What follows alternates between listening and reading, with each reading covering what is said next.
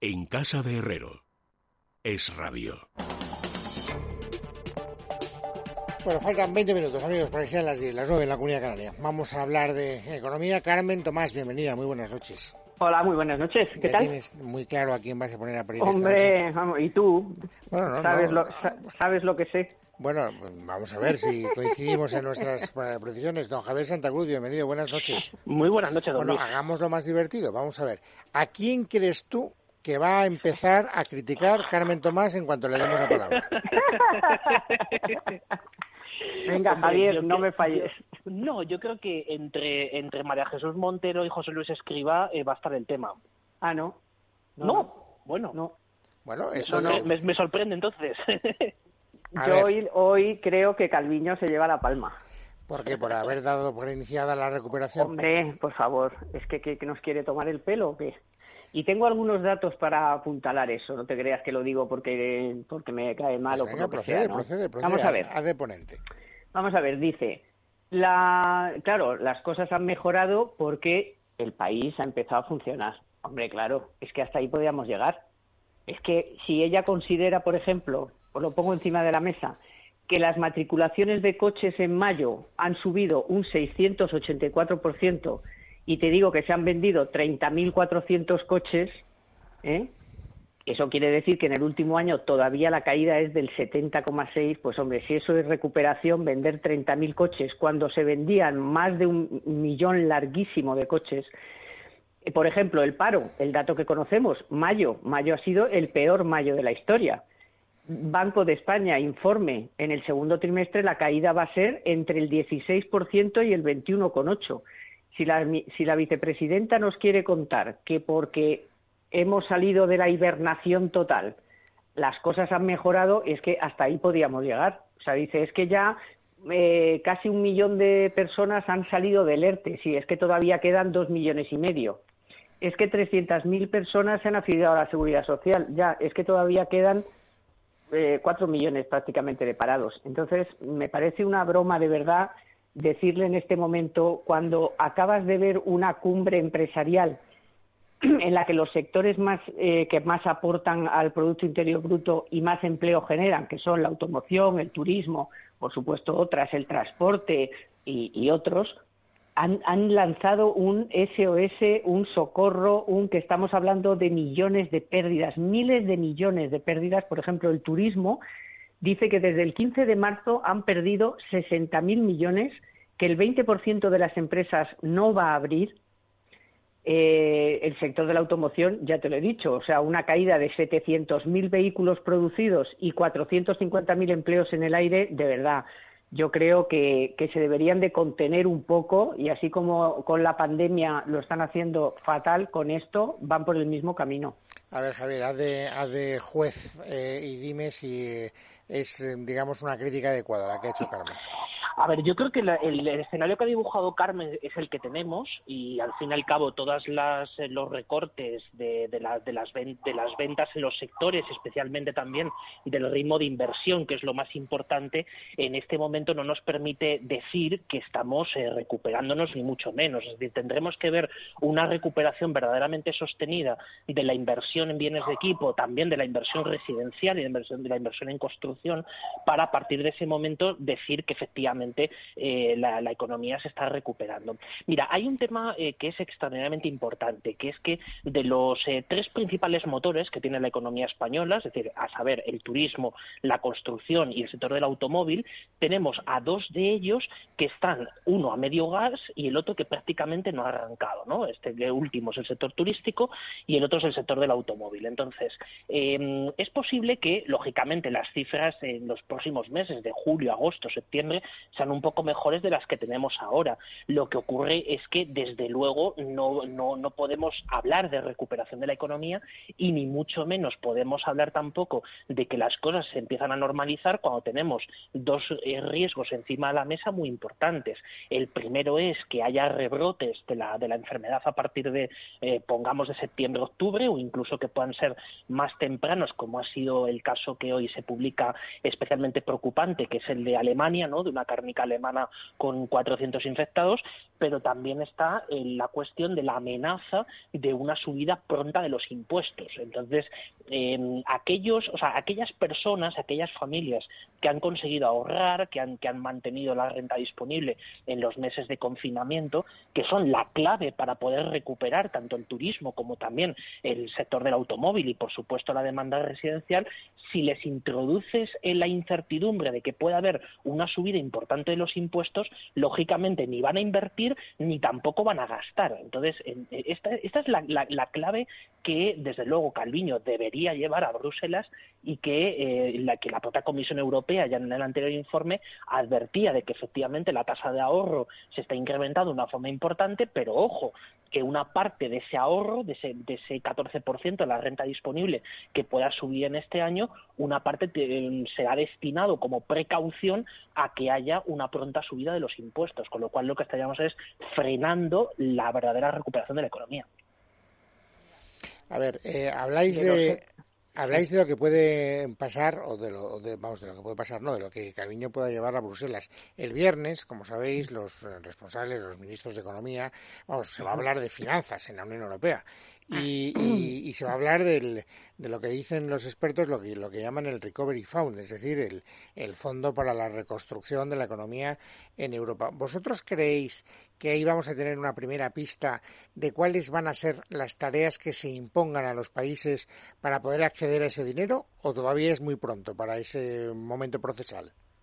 Hombre, yo creo que es un poco pronto porque es que en Bruselas ya sabes cómo van las cosas, o sea, las cosas de Palacio van despacio y ahí tenemos todavía al grupo de los que hemos llamado del norte, que son los que han hecho deberes y no quieren, eh, pues bueno, bajar la guardia frente a los que no han hecho bien los deberes, pero a mí me parece un poco pronto. Ahora, es cierto que España tiene que estar ya, y de hecho lo está haciendo, supongo, preparando. Eh, Sánchez ha dado alguna pista en el sentido de que, bueno, vamos a tener que hacer cosas y nos vamos a tener que acercar a otros, te, Pablito Iglesias, te, te voy anunciando que a lo mejor algunas de las cosas que teníamos firmadas no las podemos hacer, y Escribá hace ya tiempo que en una de sus intervenciones en el Congreso, que pasó un poco desapercibido, pero ya puso encima de la mesa algunas de las cosas que él cree que hay que hacer con el sistema público de pensiones, que ya lo hemos comentado en este programa varias veces, que es alargar eh, los años que hay que contabilizar para el cálculo de la pensión, eh, alargar la vida laboral, quiero decir que uno pueda jubilarse más tarde, eh, compatibilizar una cosa con otra, sacar de las pensiones lo que no es estrictamente contributivo, en fin, que ese es un plan que además él ya traía de es una pena que solo traiga estas cosas y no traiga la de dónde hay que recortar el gasto. Pero bueno, eh, es lo que ellos ya en la IREF habían planteado y es lo que va a, poner encima de la mesa. Es decir, que las pensiones, no las actuales, pero sí a partir de un determinado momento, eh, las pensiones van a bajar. O sea, eso está clarísimo. Eso si no lo llevan a toda la vida laboral, que igual no se atreven de primeras pero vamos, hablaba de treinta y pico años para el cálculo y todavía no hemos llegado a los veintitrés, es decir, que eso supone un hachazo a las pensiones monumental. No, no solo vamos a tener eh, pistas, sino que creo que vamos a tener certezas importantes, eh, tanto en el Consejo Europeo, donde se tiene que discutir por primera vez la propuesta de la Comisión Europea, sino muy especialmente bajo la presidencia alemana, la cual del, Consejo, que empieza el 1 de julio, para cómo se determinan eh, los famosos 750.000 millones o la cantidad en la que quede reducido o ampliado, probablemente reducido este, este Recovery Fund. ¿no? Una de las, eh, de las certezas que tendremos es la condicionalidad que se le impondrá a los países eh, por acceder a estos fondos, tanto sea vía presupuesto, presupuesto de la Unión Europea como sea vía créditos, bueno, eh, sea préstamos con, con, devolución, y esa, esa mm, condicionalidad macroeconómica va a ser sin duda un programa de reformas. Es decir, ese programa de reformas es lo que ya el propio Ministerio de Economía ya está empezando a trabajar. Es decir, esto es una de las cosas que en estos últimos días hemos tenido alguna filtración, ¿no? Alguna, algunos indicios de por dónde pueden ir las cosas, pero yo creo que hay un elemento importante que es que este dinero europeo, es decir, no, podemos entender eh, lo que va a hacer Europa como si fuera una caja registradora, como o, para entendernos, como si fuera una vaca lechera a la cual la vamos a ordeñar. O sea, esto es desde luego un, disparate pensarlo. Desde lo que vamos a tener va a ser un dinero condicionado, por un lado, a proyectos concretos, que esto es una cosa extraordinariamente importante. En segundo lugar, que va a ser inversión y no va a ser gasto, que esto es algo que le corta mm, de una manera radical eh, las alas al, gobierno de coalición, el cual todavía sigue empeñado en que, en que el dinero europeo tiene que ser vía transferencias de gastos sin ningún tipo de control, que eso es algo que yo creo que está bastante más que descartado.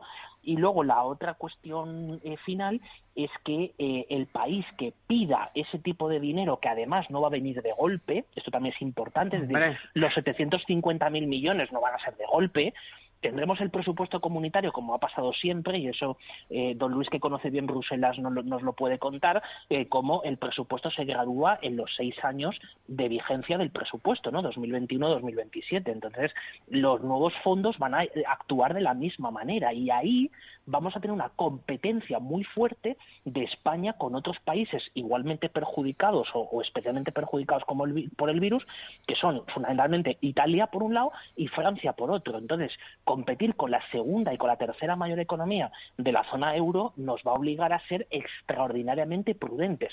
Y eso es lo que está, desde luego, encima de la mesa en el nombramiento o no de Calviño como presidente del Eurogrupo. Pero son tan imprudentes, Luis, solo un detalle, tan imprudentes, porque hace nada, dos días, ayer o antes de ayer, el segundo de Ábalos, que se llama Saura, eh, eh, presentó un plan de rehabilitación de viviendas. Dijo que para crear 370.000 empleos. ¿Y sabes de dónde dijo que iba a venir el dinero? De los fondos de que se esperan de la Unión Europea.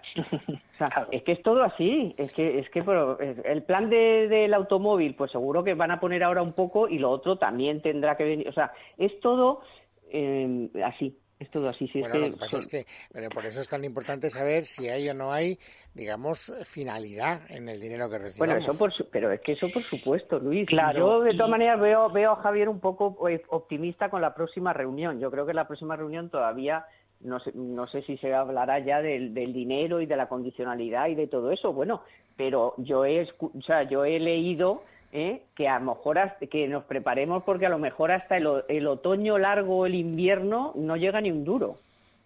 No, pero precisamente, eh, como, como tú bien dices, Carmen, no es tanto que el dinero llegue pronto, que eso es algo que tenemos que descartar, o al menos será una cosa bastante improbable, sino que se empiece ya eh, con pasos firmes sobre cómo ese dinero se va a gestionar. Es decir, que sepamos, por un lado, cuáles son los condicionantes que se ponen y, en segundo lugar, que los propios países empiecen a prepararse. Yo creo que ya hay ciertas cosas en el subconsciente del gobierno, el otro día tuvo un lapsus al respecto el, el, el presidente del gobierno, hay ciertas cosas que ya asumen y una de las cosas que asumen es que tendrá que haber un plan de ajuste.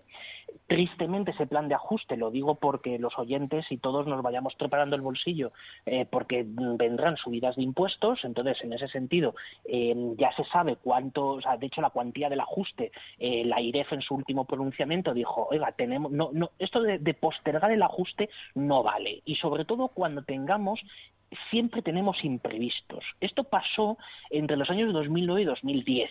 Es decir, hasta prácticamente un mes antes del primer gran recorte de mayo de 2010, parecía que vivíamos en un escenario donde, no, donde se arreglarían las cosas solas. Sin embargo, eh, hay hechos que lo que hacen eh, sirven de catalizadores de crisis financieras o de crisis de deuda. Entonces, unas economías tan endeudadas como las europeas y luego, si en algún momento hay algún tipo, esperemos que no, de crisis de credibilidad del Banco Central Europeo y, por tanto, una crisis de credibilidad del euro, tendremos un problema muy serio, porque entonces ahí es donde habrá que acelerar al máximo los planes de ajuste de los diferentes países y en especial de España. Entonces, yo creo que nos va a dar bastantes pistas. Es decir, la primera reunión del Consejo va a ser importante, pero sobre todo más importante aún va a ser la presidencia alemana, donde ya sabemos que, bueno, hay una cierta, entre comillas, generosidad con respecto a la anterior crisis, pero tampoco nos vayamos a hacer ilusiones uh. porque aquí habrá compromisos importantes.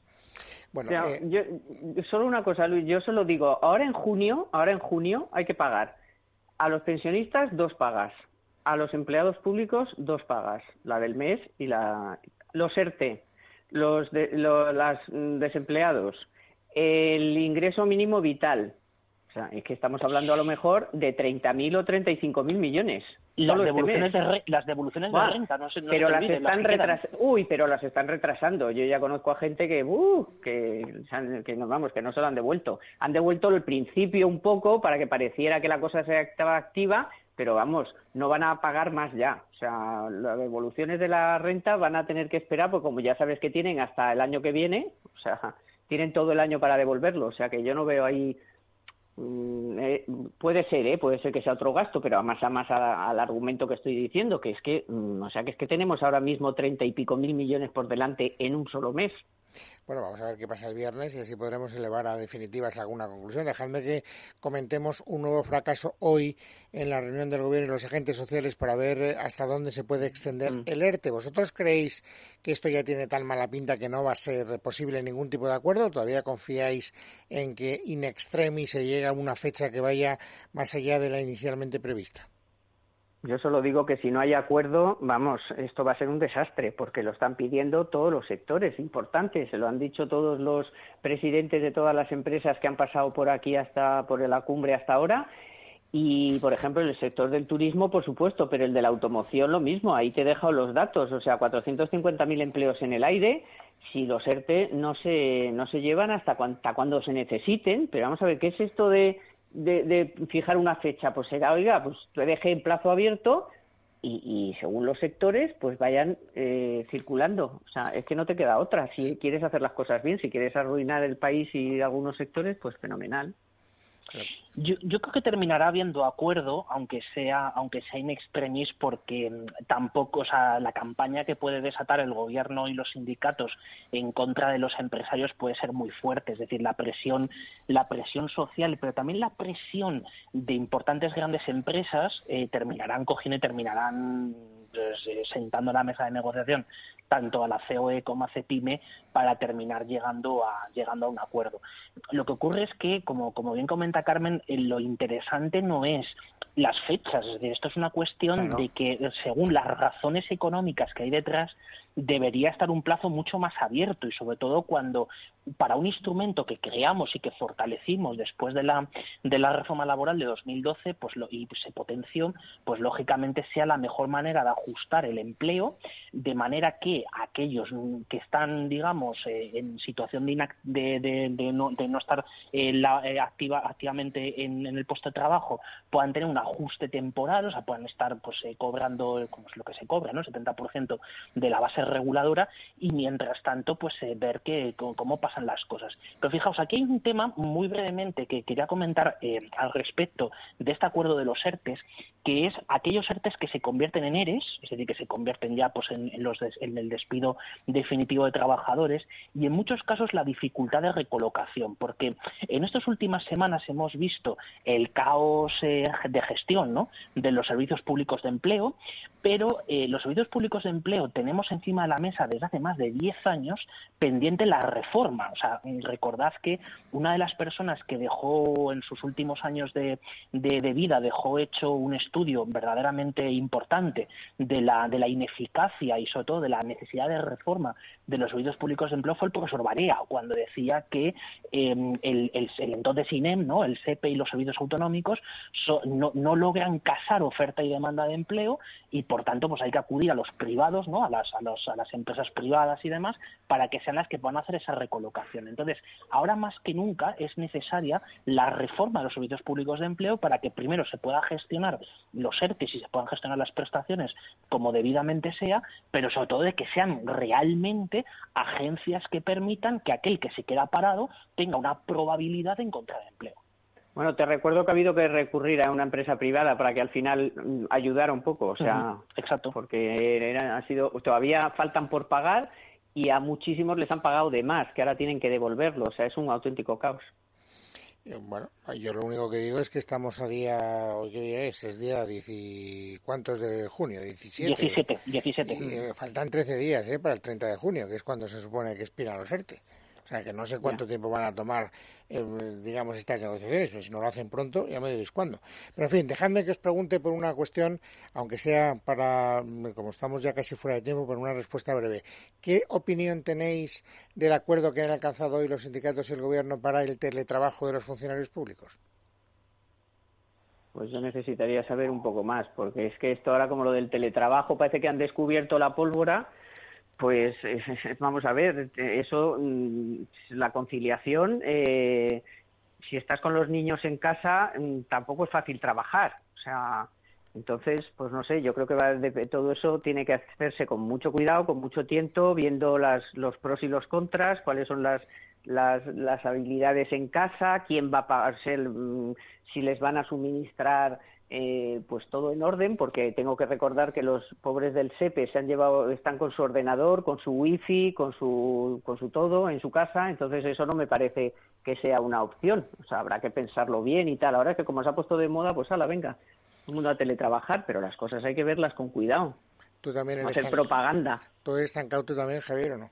Yo también sería cauto, sobre todo porque han empezado por la parte más fácil, que es la de los empleados públicos, ya que es un colectivo que al fin y al cabo eh, está, está cautivo ¿no? de, lo, de la regulación y en este caso del empleo, del empleo público, porque si empezáramos por el privado, otra de las cosas que además de regular el teletrabajo es muy importante, el asunto de, de la desconexión digital, es decir, en qué momento acaba una jornada laboral tan difusa como la que han tenido muchos miles de españoles y muchos de nuestros oyentes, ¿no? Muchos se preguntarán, oiga, que es que yo empezaba a trabajar un día a las 7 de la mañana y hasta las 11 de la noche no, terminaba, o empezaba a las 8 y terminaba a las 12. O sea que ha habido casuísticas de ese tipo que es necesario al menos poner, poner en orden y sobre todo revela hasta qué punto la legislación laboral estaba muy anclada en el pasado, es decir, en el, trabajo presencial, etcétera, y no tanto en, la, en cosas que ya han venido para quedarse.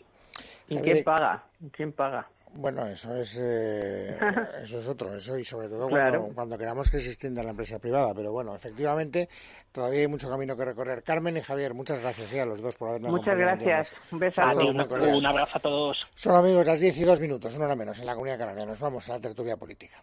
En casa de Herrero es radio.